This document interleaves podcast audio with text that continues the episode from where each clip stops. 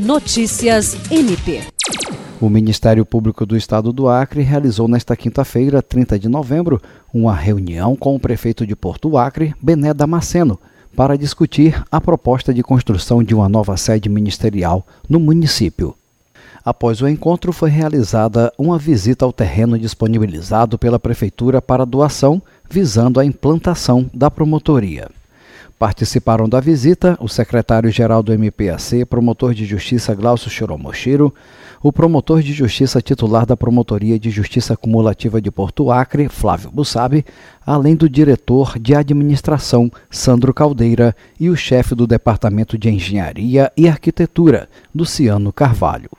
O Procurador-Geral de Justiça, Danilo Lovisaro do Nascimento, expressou gratidão pela disponibilidade da Prefeitura em doar o terreno para a construção da nova sede, destacando que o objetivo é proporcionar melhores condições de trabalho aos integrantes do MPAC que atuam na comarca, resultando em um atendimento mais eficaz às demandas da sociedade.